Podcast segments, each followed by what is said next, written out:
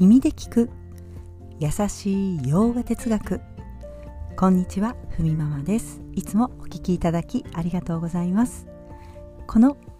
ラジオは耳で洋画哲学を聞いて日常に生かしていこうというラジオです。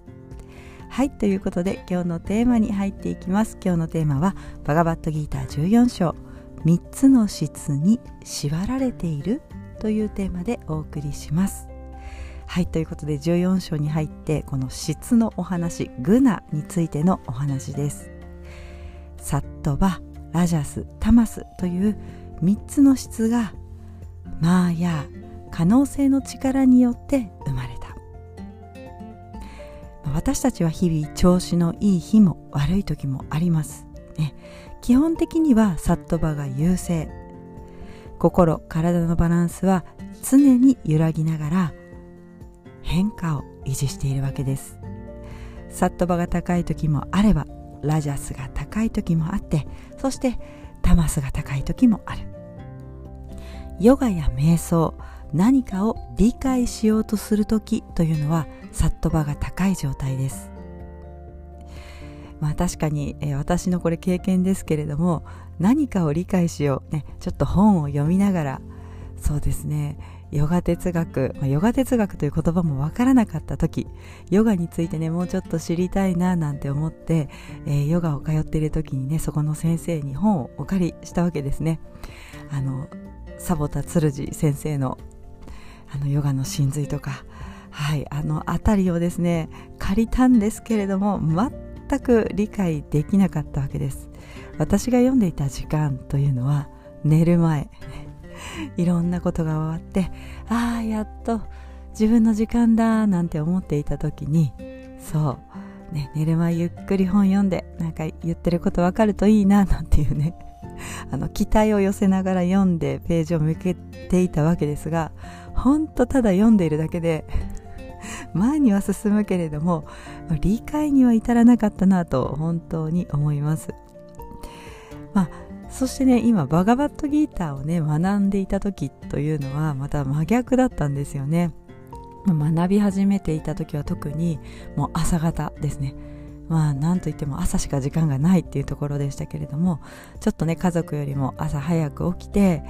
あのバガバットギーターのね学びを始めてなんかそうするとですねあのー、入ってくるんですね。あの分からないけれどもあなんとなくそういうこと言ってるんだなとか理解が早い感覚が確かにありましたね。はい。まさにあの日の出前の時間ブルフマブラフマムフルタの時間ですよね、えー、日の日の出前の時間にちょっと自分の興味のあることをこの時間ね、えー、学ぶことで、まあ、理解できたなと思います。一番サットバが高い時、ね、朝起きてその時だったということですがやっぱりね寝る前のこうタマスが多い時っていうのはちょっと理解しがたいんだ理解しがたい時間だったんだなっていうことが分かります。はい。話を戻すとそうサットバにするためにね自分の体や心をサットバに持っていくためにハタヨガっていうのはね肉体鍛錬法を伝えていたりまたバガバットギーターの中でこの後出てきますが食生活もねお話ししてますよね。あの油分があってクリーミーでとかね見た目も美しく だいぶ抽象的ですけれどもそんな風に書かれています。まああのここの理解はねやはりこう季節のね、えー、地産地消ね取れたもの食べているとね割とどんな、えー、食材でも、まあ、油分というかクリーミーさがあるのかなと思います。季節の野菜ってどこかねあのこう土の香りというか栄養がぐっと伝わるようにね感じますよね。うん、そうでクリシュナは、えー、14章でねこんな風に言っています。私たちは3つの質に縛られていると。まあ、これは言ってみれば3つの質は変化するものなので私たちはそういった意味で変化するんだということを伝えているわけですね。でも反対にブラフマンとかアートマーとか、ね、そういった普遍の存在っていうのは体や世界がどんなに変わっても変わることがないんだということ。確かに私たちね、えー、私たちっていうのは意識の方ですね。私たちの意識、まあ、アートマーとかこの肉体の中にいて、まあ、肉体の中に宿っていてその間はそこからこう解放するってこと解放されるってことはないわけですよね。まあ、ある意味解放はされないけれどもこの肉体を使って匂いや感覚そして肌触り痛み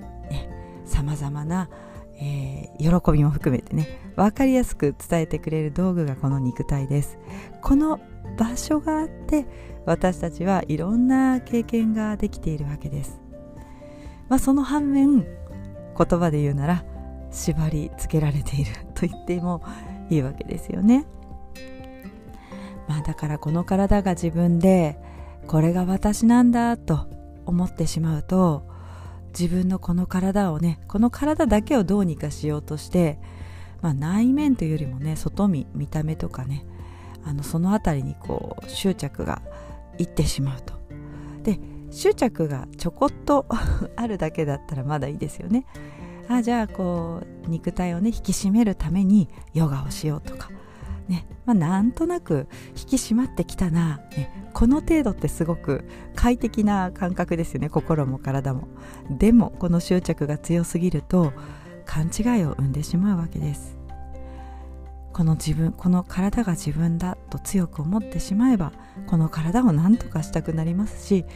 それだけだったらいいけど他者と比べてしまうと。この辺りをねさまようというか強くねこの辺りに執着してしまうとやはり本質が見えてこないのでどんどんねあの不安になったりするわけです。そして何より気持ちが常に忙しいと。これはやっぱりあの自分がね本当に理解したところからちょっと離れているわけです。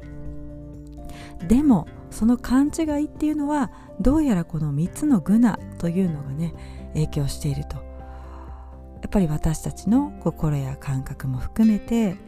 この質によってどこか縛り付けられているんだというお話なんです。まあ、自由になるための方法がヨガの哲学。そのやり方がヨガの練習方法。私たちの体っていうのは道具に過ぎないんだということです。14章はマーヤーとブラフマンについて語られます。まあ、質についてねこの辺りがマーヤーという言葉出てきますけれども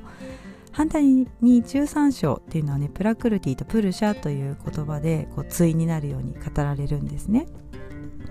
14章っていうのがマーヤーとブラフマンが対です。変わりゆくものマーヤという時はから変わらないものはブラフマンと語られて、えー、変わりゆくものをプラクルティという時は変わらないものをプルシャというふうな言葉で言われるわけです。これ同じことを言っているわけですね。この辺あの言葉だけの音だけでねあの見てしまうとちょっとあの言ってることがどんどんあの迷宮入りというか なんだかよくわからないなというところになりますけれども章によってね言葉がちょっと変わったり、はい、していくところです。はいということで、え、13章という14章はねちょっとこう言葉によって若干こう惑わされるようなところがありますけれども一個ずつね進んでいくとあまあ14章っていうのはマーヤって言ってるんだなとかねこの辺でこうだんだんあなるほどということで理解が進んでいくと思いますはいそれでは今日はこんなところで今日一日も皆様にとって素敵な一日になりますように耳で聞く。優しい洋画哲学ふみママラジオご清聴ありがとうございました。ナマステ。